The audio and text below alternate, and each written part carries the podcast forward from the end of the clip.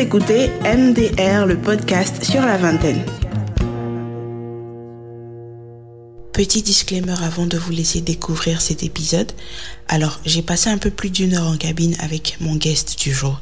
On a vraiment pris le temps d'aller au fond des choses, de définir chaque notion, de donner plusieurs exemples pour être sûr que vous nous compreniez, pour être sûr qu'on vous donne toutes les informations dont vous avez besoin pour bien appréhender le sujet du jour, sinon les sujets du jour, parce que c'est vraiment quelque chose de très lourd et de très important.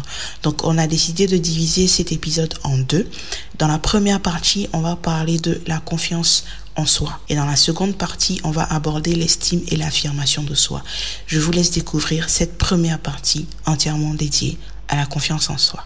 Bonjour à tous et merci de nous retrouver pour ce sixième épisode de la saison 2 de MDR, le podcast sur la vingtaine. Donc on est en mai et comme on l'a dit, ce mois sera consacré entièrement au développement personnel. Dans l'épisode euh, précédent, on a essayé de donner un peu plusieurs astuces pour apprendre à se connaître soi-même à se révéler en griffe à soi-même. Donc, on a parlé de tests de personnalité, on a parlé de Talia Process, on a parlé de d'introspection. J'en ai vraiment donné, je pense, j'en ai donné six ou sept, euh, six ou sept astuces pour mieux se connaître soi-même. Et aujourd'hui, j'ai trouvé qu'il serait intéressant qu'on parle justement de confiance en soi, d'estime de soi et d'affirmation de soi. Et pour ça, je reçois Daryl Fakampi. Je vais te laisser te présenter. C'est fini? C'est fini. Il a fini de présenter. T'as fini comme ça. Mmh. Oh, ok. Vas-y, Daryl. Qui es-tu? Que fais-tu dans la vie? Et pourquoi es-tu Pourquoi es-tu en studio avec moi aujourd'hui? Alors, qui suis-je? Je suis un humain qui adore une chose très simple, c'est comprendre pourquoi les gens font ce qu'ils font. Mhm. J'ai grandi dans une famille où il y avait beaucoup de disputes en fait parentales. Donc, papa, maman, ça se disputait beaucoup. Et euh, je partais à la catéchèse. Mhm. Donc, confession catholique, je vais à la catéchèse. J'aimais bien la catéchèse. C'était vraiment un moment de plaisir pour moi.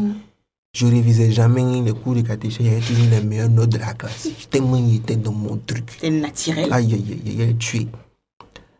Mais j'avais un problème, c'est que on finit la catéchèse, je sors, je regarde à gauche, je regarde à droite, je vois des gens en train de souffrir, je vois des gens qui sont pas heureux, je rentre chez moi, je vois mes parents qui sont en train de se disputer, alors qu'on me dit que Dieu, il a fait le mariage, que ce soit une bonne chose. Mhm.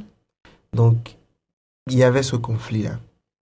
Et puis, dans la, dans la période, il y a eu Pierrette Adams qui a eu la géniale idée de sortir sa chanson C'est que Dieu a uni, personne ne peut les séparer. Je l'ai insulté. madame. Hum. Il dit Toi, tu mens. Avec le temps, ça a commencé à m'énerver encore plus, encore Mhm. plus, encore plus.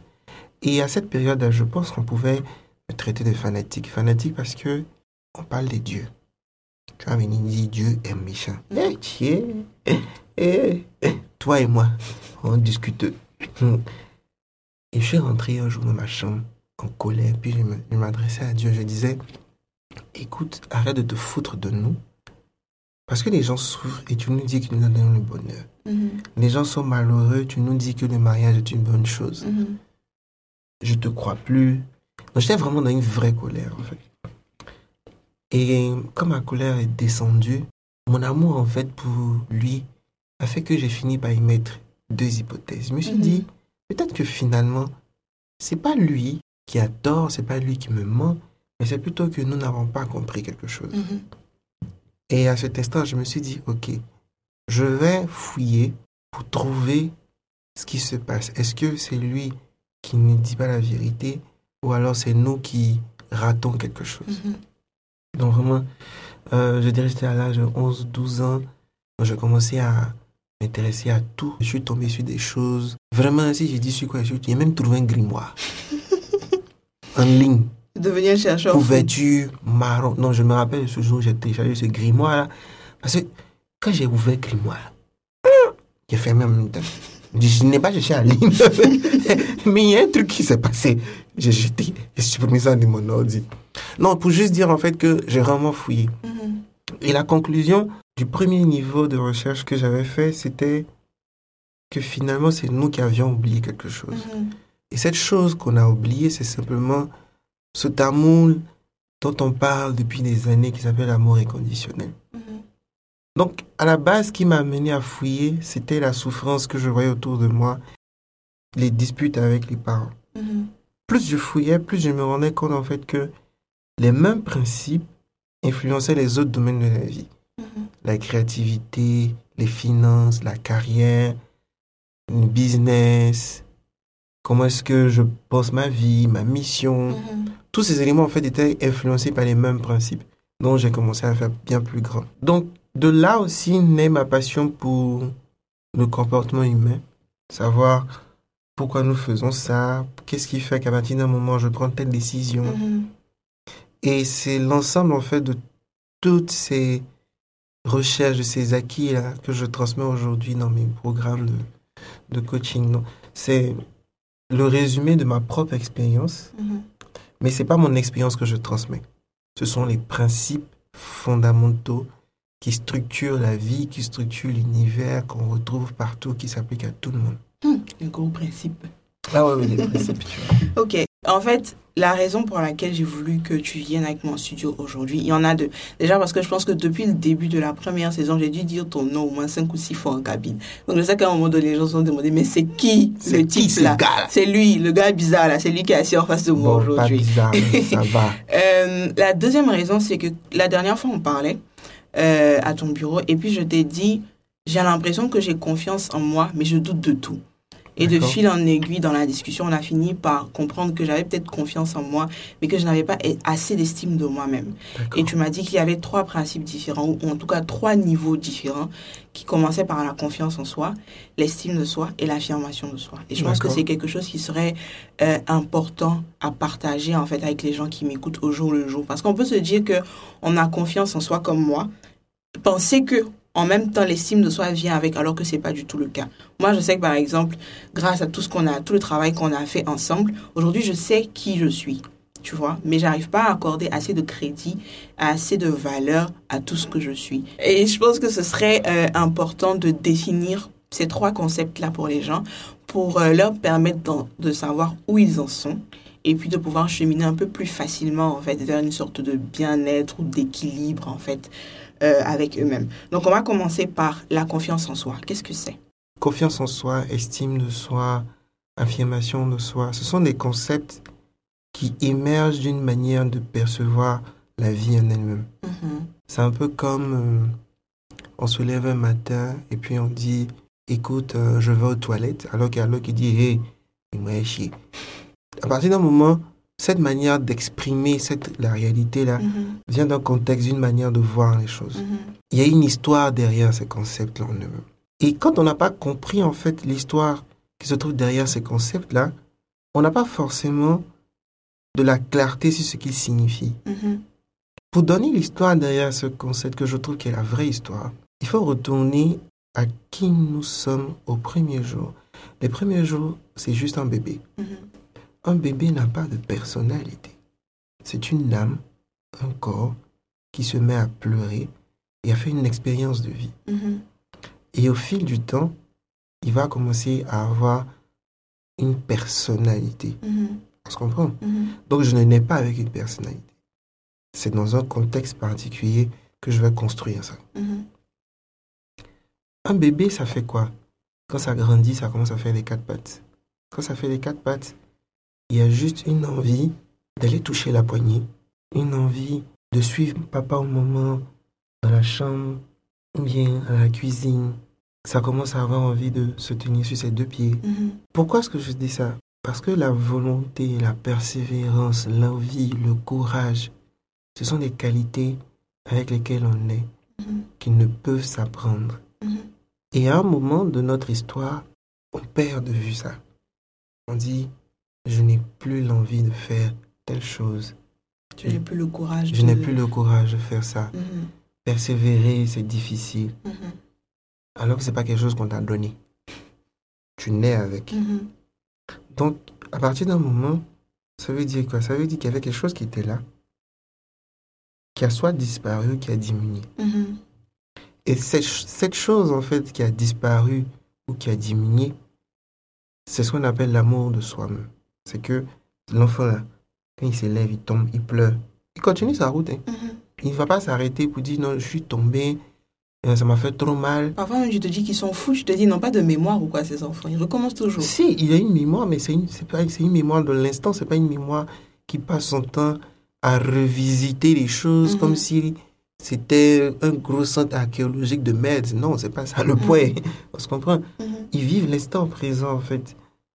Et quand on les regarde, je dis souvent aux gens, aussi drôle que ce soit, c'est plus facile de donner de l'argent à un enfant qu'à une grande personne. Pourquoi Il est innocent. Il est tout mignon. en fait, tu le regardes, puis tu fais, tu mets ta main dans ta poche, puis tu donnes 1000 francs. Mais quand le tonton a envie de te demander 1000 francs, tu veux faire quoi avec? Il faut aller travailler. Il faut aller travailler. L'enfant, là, c'est quoi son travail? C'est juste de sourire, en fait. C'est juste d'exprimer cette nature première. On a ce dicton qui dit l'habitude est une seconde nature. Mais quelle est notre première nature? Mm. C'est l'amour de soi. Mhm. Et l'amour de soi, au fur et à mesure qu'on grandit, va maintenant s'exprimer sous trois formes. La première forme, c'est qu'est-ce que je sais de moi-même? Mhm. C'est ce qu'on appelle la confiance en soi. D'accord. La deuxième forme, c'est quelle est la valeur que j'ai? Mhm. Qu'est-ce que je vaux? C'est ce qu'on va appeler l'estime de soi. Et la troisième forme, c'est si je sais qui je suis, je connais ma valeur, Mhm. je peux maintenant dire à autrui, regarde-moi. Mhm. C'est ce qu'on appelle l'affirmation de soi. Ok. J'ai une question à ce niveau-là. Euh, Est-ce que pour toi, c'est quelque chose qui doit être structuré? C'est-à-dire que d'abord, j'ai confiance en moi, donc je sais qui je suis. Ensuite, je connais ma valeur, donc l'estime de soi. Et puis après, je m'affirme. Parce que j'ai l'impression que moi, par exemple, j'ai le premier et le dernier niveau. Je suis capable de dire à quelqu'un, voilà qui je suis. D'affirmer aux yeux du monde, je suis Sakina, j'aime tant, je n'aime pas tant. Mais j'ai l'impression que celui du milieu, l'estime de soi, ça manque en fait. Non, ils ne sont pas séparés, ils sont interconnectés, interdépendants. Mhm. Ils fonctionnent en fonction de comment je me perçois et comment est-ce que je perçois le monde en fait. Mhm. Je vais prendre un exemple pour illustrer ça. Quand on dit j'ai peur de prendre la parole en public, Mhm. ça veut absolument rien dire, c'est faux. Il n'y a pas quelqu'un qui a peur de prendre la parole en public.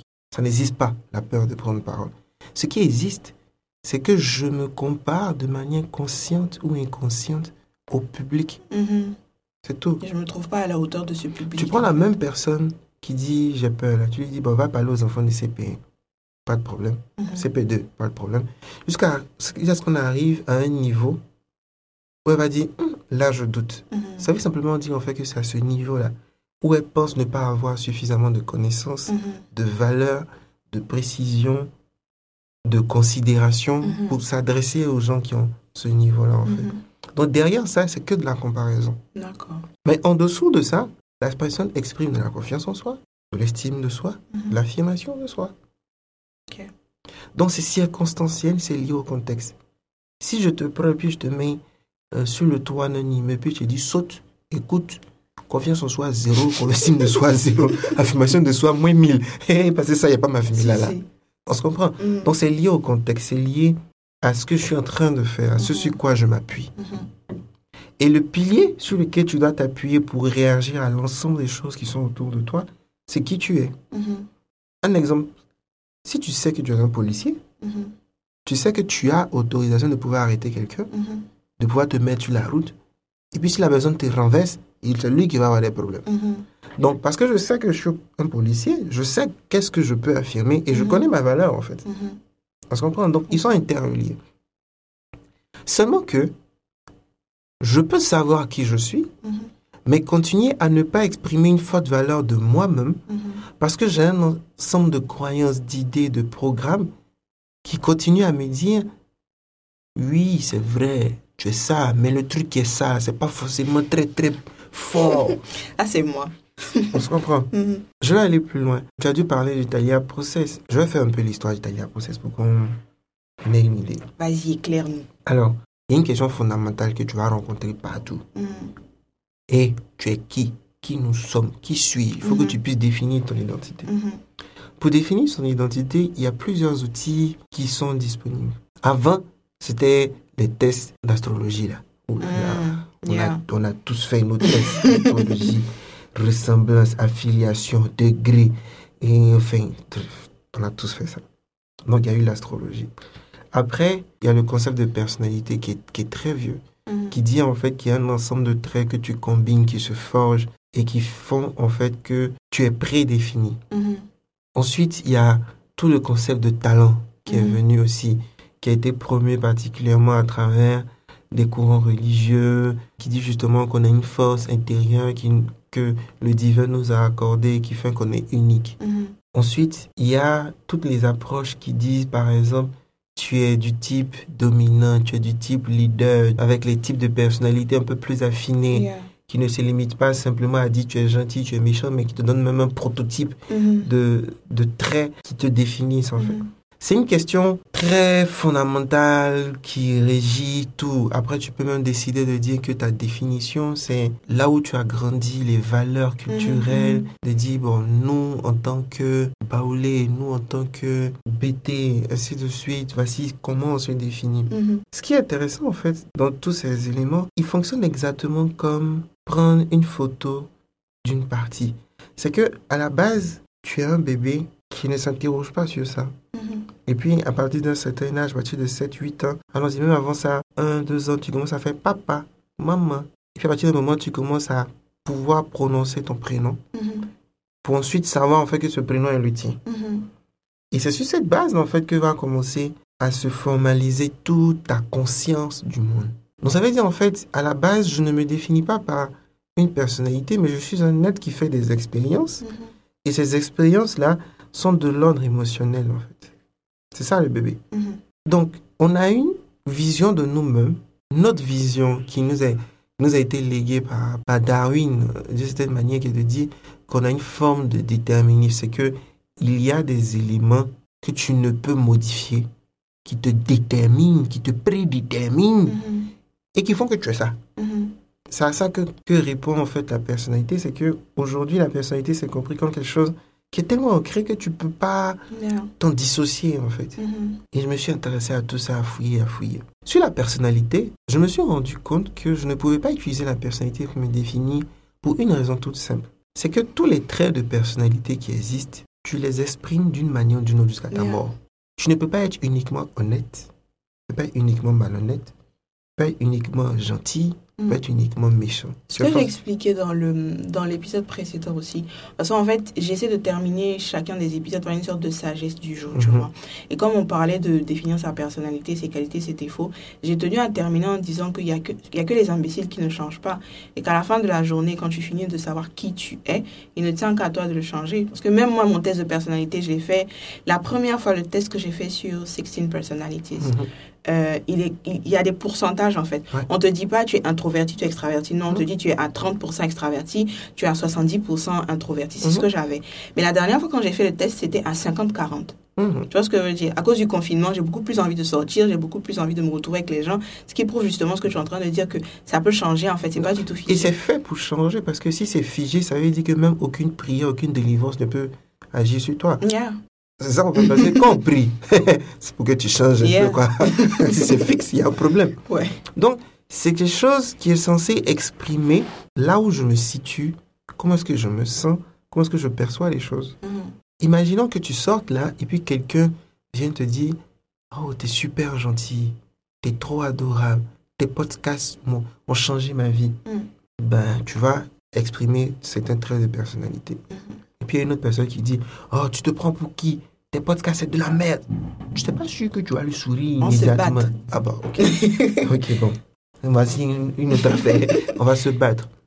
Donc, j'exprime les traits en fonction du fait que ce qui est vécu en pensée, en parole, par action, est en accord ou pas avec quelque chose qui est important pour moi. Yeah. Si c'est pas important pour moi, en fait, je réagis pas. Mhm. C'est comme quelqu'un qui passe et puis te dit, bah écoute, t'es pas jolie. Si tu n'es pas quelqu'un qui est porté sur la beauté, tu vas dire, Mm. ok, Yeah, tu t'en fous. tu t'en fous. Mm. Donc, les traits de personnalité, je les exprime en fonction du fait qu'il y a un intérêt sur ce qui est abordé là. Mhm. Qu'est-ce qui est abordé? C'est là que je trouve la vraie question en fait. Donc, personnalité, c'est bouclé. On n'en parle plus. faut pas se définir avec la personnalité. C'est quelque chose qui bouge, qui est normal, qui doit bouger, qui doit s'adapter à, à ce que je veux exprimer. Mhm. Deuxième possibilité, est-ce que si je dis je suis africain, mon sexe est homme, femme, je sens que cela me décrit réellement. Pas reçu. Je sens pas que ça me décrive. pousse le bouchon. On dit tu as un talent et que le talent est universel. Mm. C'est ce qu'on enseigne. Donc tout le monde a un talent. Je fouille, je me rends compte qu'il y a des gens qui disent que eux, ils ne croient absolument pas au talent. Ou qui ne trouvent pas le leur, en fait. Ça, c'est un autre groupe. Il y a ceux qui disent qu'ils ne croient pas au talent. Eux, ils croient au travail. Il y a ceux qui disent je ne crois pas au talent et je suis même pas sûr que ça existe. Et si ça existe, je ne crois pas que Dieu ait prévu un pour moi. Et puis il y a un autre groupe qui dit talent ou pas, nous, on vit comme ça, on avance. Yeah. Une notion qui est censée regrouper les gens. Yeah, On retrouve en fait des gens en train de dire même ça n'existe pas, Yeah. ça existe. Il dit bon, il y a un problème. Talent la même là. Ça veut dire quoi? Comment est-ce qu'on définit le talent? Donc je prends le dictionnaire. Là maintenant, il y a une confrontation entre inné et acquis. Mhm. Est-ce que c'est papa qui t'a donné Est-ce que c'est Dieu qui t'a oublié Est-ce que c'est Dieu qui t'a donné Bon, si c'est Dieu qui t'a donné, est-ce qu'il y a un stock prédéfini quelque part Puis quand tu passes, on dit, bon, toi, tiens, l'autre, tiens, on sait pas. Histoire du mot, là, ça donne quoi Ça ramène à la parabole des talents dans la Bible. Donc, en fait, ça n'a rien à voir avec des capacités que tu as téléchargées quelque part là-bas. Mhm. Ça a juste à voir avec la possibilité d'engranger de la valeur. Mhm. Mais j'ai dit, Ah, ah, c'est pour ça que le talent là, c'est bizarre. C'est flou. En fait, personne ne sait réellement ce que c'est qu'un talent. Yeah. Et pire encore, quand on dit qu'on sait ce que c'est qu'un talent, on arrive à dire que quelqu'un qui est extérieur peut voir mon talent. Mhm. Bon, partons sur cette théorie. Si lui, il voit mon talent, qui voit pour lui Celui qui est derrière. Donc on va remonter à Adam. Et puis on va demander à Adam, qui a vu ton talent? Peu complexe. C'est quoi ce système-là? C'est compliqué tout ça. Mm. J'ai dit, c'est pas possible, c'est peut pas être aussi compliqué. Et il y a une chose qui m'a frappé dans le talent et dans toute la sagesse religieuse en fait que je trouvais autour de moi, c'est le concept que lorsqu'on fait ce qu'on aime, on dégage de l'énergie, Mhm. on est content, on est enthousiaste. Mhm. C'est ce que j'ai trouvé commun à la fois dans, la- dans les définitions passées par là de la notion de talent, mais aussi dans tout ce qui était religieux, à travers les trois religions révélées. Donc je me suis dit, ok, donc c'est le concept d'amour là qu'il faut regarder en fait, ce que les gens aiment. Mhm. Quand j'ai fini de regarder ça, je me suis rendu compte qu'il était dans la merde. Parce qu'il y a des gens qui aiment des milliards de choses. Yeah. Ils aiment beaucoup, beaucoup, beaucoup de choses. Et puis là, j'ai commencé à m'intéresser à Albert Einstein, avec sa phrase qui disait Si on juge le poisson sur sa capacité à grimper un arbre, il se croira bête. J'ai dit Ok. Dans la même période, il y avait des livres sur l'entrepreneuriat qui exprimaient en fait que les meilleurs entrepreneurs étaient ceux qui s'appuyaient sur leur feu sacré. Et l'idée de feu sacré, c'est l'idée que c'est une chose qu'ils aiment tellement faire que même si ils avaient tout l'argent du monde, ils referaient encore la même Mhm. chose. Mhm. Confucius a eu la même idée en disant que si tu fais un travail que tu aimes, tu seras dans les vacances éternelles, tu ne sentiras même pas que tu travailles. Donc comment est-ce que je peux faire pour identifier ce que les gens aiment qu'ils les définissent naturellement? Mhm. Parce que le poisson, en fait, il est fait pour nager, il n'est pas fait pour grimper un arbre. Yeah. Si poisson qui est là fonctionne comme ça, c'est que moi-même là, je dois pouvoir trouver un ensemble de choses qui me définissent. Et dans la même période, j'ai eu ma première rencontre avec la discipline qui s'appelle l'Ayurveda, cette médecine indienne. Et dans l'Ayurveda, en fait, ils ont l'idée que il y a différents types de corps. Et ces différents types de corps-là demandent une certaine forme d'attention, ils ont une certaine structure et prédisposent d'une certaine manière à faire certaines activités ou pas. Je dis, c'est intéressant. Donc, on peut avoir des structures naturelles qui fonctionnent comme ça. Dans la même période, j'ai j'ai fouillé. Et il y a eu ce programme audio euh, d'un pasteur très connu qui parlait de comment découvrir son talent. Et il avait émis l'idée suivante. Il disait qu'en regardant ce qu'une personne aime lire, on pouvait trouver son talent. Mhm. Seulement qu'à la fin de son programme, je n'ai pas trouvé une méthodologie claire Mhm. qui me permet de découvrir le talent en fait. Mhm. Et moi, à cette période-là, j'enseignais continuellement la notion de talent. Euh, L'ancienne version de, de, de ma page, c'était Je suis moi tout simplement. Et je me rappelle que je faisais des mois d'enseignement sur la notion de talent. Mais vraiment, maintenant que j'y pense, des mois sur quelque chose que moi-même je ne comprenais pas. Bizarre, mais bon, je l'ai fait. Et je suis tombé sur un autre livre. Un livre qui parlait des succès du monde. Et il disait justement que les gens qui réussissaient étaient des gens qui croyaient fermement qu'ils étaient inspirés par une présence divine qui lui avait donné une mission particulière sur Terre et qui ne cessaient jamais de faire des choses qui leur tenaient vraiment à cœur. Il dit, bon, si les leaders font ça, Albert Einstein dit ça, la sagesse religieuse dit ça, définition un peu cool de ce qu'on appelle talent dit, je me sens bien, j'aime. Mhm. Tout se résume à l'amour. Mhm. Comment est-ce que je trouve ce que les gens aiment Mhm. Premier indice qui m'a été livré par, par l'audio de, de ce pasteur, c'est que si je regarde ce qu'ils aiment faire, je peux te trouver. Il dit, ok, donc on est sur un modèle en indice. Le modèle en indice, c'est exactement ce que fait le médecin, c'est ce que fait le criminologue, c'est ce qu'on fait dans la majorité des sciences humaines. Mhm. Donc, actuellement, là, quand je te regarde, de toute façon, tu es concentré, tu as l'air un peu bizarre. Peut-être que, tu vois, je sais pas s'il y a Covid, Il y a des tu vois. Donc, je regarde un ensemble d'indices qui me permettent de trouver la racine. Mhm. Donc, je me suis dit, appliquant le même modèle à l'humain, quels sont les indices que je peux trouver qui me permettront de trouver la racine? Mhm. Et c'est comme ça, en fait, que j'ai trouvé 12 indices qui permettent d'identifier les activités qui inspirent naturellement une personne.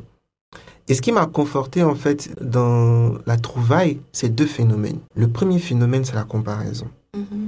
Personne ne se compare à une autre personne en se disant, lui, il est trop gentil par rapport à moi, donc je ne vaux rien. Enfin, pour arriver à là, tu as d'autres soucis. Mhm. Tu as vraiment d'autres soucis profonds qui sont de l'ordre de la route des Benjerville. tu comprends? Mhm. Mais quand je me compare à autrui, je dis quoi? Il est plus fort que moi sur ça. Il sait Mhm. mieux faire ça que moi. Mhm. Donc, on ne se compare pas sur des choses que nous-mêmes, on ignore. Mhm. Pourquoi? Parce que tu ne peux pas comparer le chiffre 1 puis la lettre A. Yeah. Tu compares 1 et 2.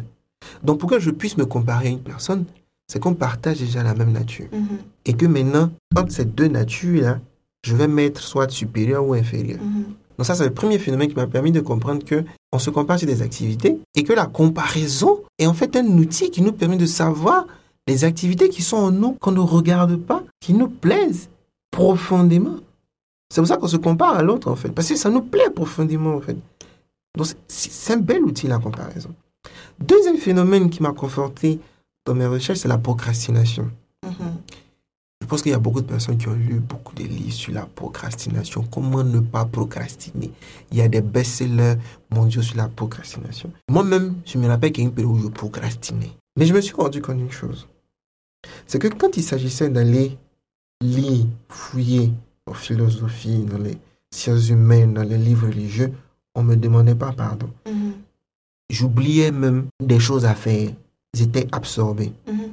Mais quand on va me dire, Karim, va acheter quelque chose à la boutique à 16 heures. Hum, hum. Donc la procrastination, c'est absolument pas un problème.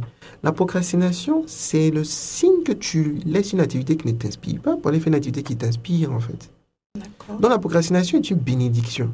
Et les activités qui t'inspirent naturellement, quand tu es en train de les faire, tu ne procrastines pas. Les activités qui t'inspirent naturellement, quand tu les fais, tu as des standards très hauts et tu ne te compares pas à n'importe qui. Mhm. Donc, une fois que j'ai trouvé ces activités-là, je les ai rangées sous la notion de talia. En fait, talia, c'est un mot voisin au talent. C'était juste déjà pour que les gens se fassent une image. En fait, c'est disent qu'ils aient une idée de la définition sans trop l'avoir. Et créer un nouvel espace de définition de nous-mêmes qui dit Je suis défini par ce que j'aime et m'inspire naturellement. Ok. Donc tout ça, c'est le premier pilier, la confiance en soi. À conscience en soi. Donc, les activités qui m'inspirent naturellement. Le poisson, tu le mets sur terre, il aura besoin de motivation. Mhm. pour vivre. Tu le mets dans l'eau, il fait ce pourquoi il existe, il est inspiré, il est beau, il est dans sa splendeur. Donc lorsque je ne suis pas moi-même, j'aurai pour feedback de la vie pour m'aider le besoin de motivation. J'aurai pour feedback de la vie pour m'aider la procrastination. J'aurai encore pour feedback la dépendance affective. J'aurai encore pour feedback le besoin qu'une autre personne me dise oui pour que je me sente à l'aise. Mhm. Parce que je ne suis pas en train de remplir ma position unique. Et on est tous uniques. Personne ne combine exactement la même qualité et quantité d'activités. Mhm. On a des activités en commun, mais elles ne se compilent pas de la même manière avec les autres. Yeah. Moi, ce que j'aime, j'aime enseigner, c'est mon top 1. Mon top 2, c'est tout ce qui est lié au comportement humain. Mon top 3, c'est tout ce qui est lié à la stratégie. Je rencontre des personnes qui ont pour top 1 enseigner. Mhm. Ça peut être mathématiques en dessous, ça peut être cuisine à côté. Mhm. Et le concept, en fait, de- Thalia résout une question à laquelle les gens sont confrontés. C'est que souvent, tu as des personnes qui disent J'adore chanter, j'aime chanter, mais je ne veux pas en faire une carrière. Ce que je veux, ce que je veux prendre pour ma carrière, c'est la cuisine que j'aime faire. Mhm. Et puis toi, de l'extérieur, quand tu as dit, aïe, comment tu peux laisser chanson où ça marche là? Tu dis, c'est cuisine, tu as fait. Qu'est-ce que c'est bizarre ton affaire? Donc, est-ce que c'est un cuisinier? Est-ce que c'est un chanteur? Il est les deux. Mhm. Tu as un ensemble d'activités précises, en fait, qui te donnent des possibilités extraordinaires pour te définir, et c'est très large. Mhm. Et ce qui est intéressant, en fait, avec ces activités, c'est que tu absorbes naturellement toute l'information qui est liée à ces activités-là de manière directe ou indirecte. Mhm. Tous les films qui vous ont vraiment plu, qui vous ont marqué, sont des films qui portaient d'une manière ou d'une autre sur ces activités qui vous inspirent naturellement. Moi, mon film préféré que je peux bisser à éternellement, je peux m'asseoir du matin au soir pour regarder Matrix. Matrix, là, il n'y pas plus complet pour enseigner un humain sur c'est quoi un humain, quoi. c'est magnifique ce film-là. Mhm. Donc, pour savoir qui je suis, ce que moi j'utilise, c'est la méthode que j'utilise, c'est trouver les activités qui m'inspirent naturellement. Et le résultat ne peut jamais t'étonner. Mhm. Impossible que ça t'étonne. Parce que depuis petit, tu les exprimes d'une manière ou d'une autre. Juste que ça a été étouffé par d'autres choses dans la langue. D'accord. Donc, si on repart sur nos trois piliers, on va dire que confiance en soi, c'est de se, enfin, d'avoir une image assez claire de qui on est, de ce qu'on aime. Mhm. Une fois qu'on arrive à achieve ça, on a confiance en soi. On va s'arrêter là pour euh, la première partie de cet épisode sur la confiance en soi, l'estime de soi et l'affirmation de soi. Dans la partie 2, on va aborder les deux dernières notions. J'espère que cette première partie vous aura plu. Euh, si vous avez des questions, n'hésitez pas à me contacter moi sur mes différentes pages ou à contacter Daryl via la page Facebook Florias Séminaire.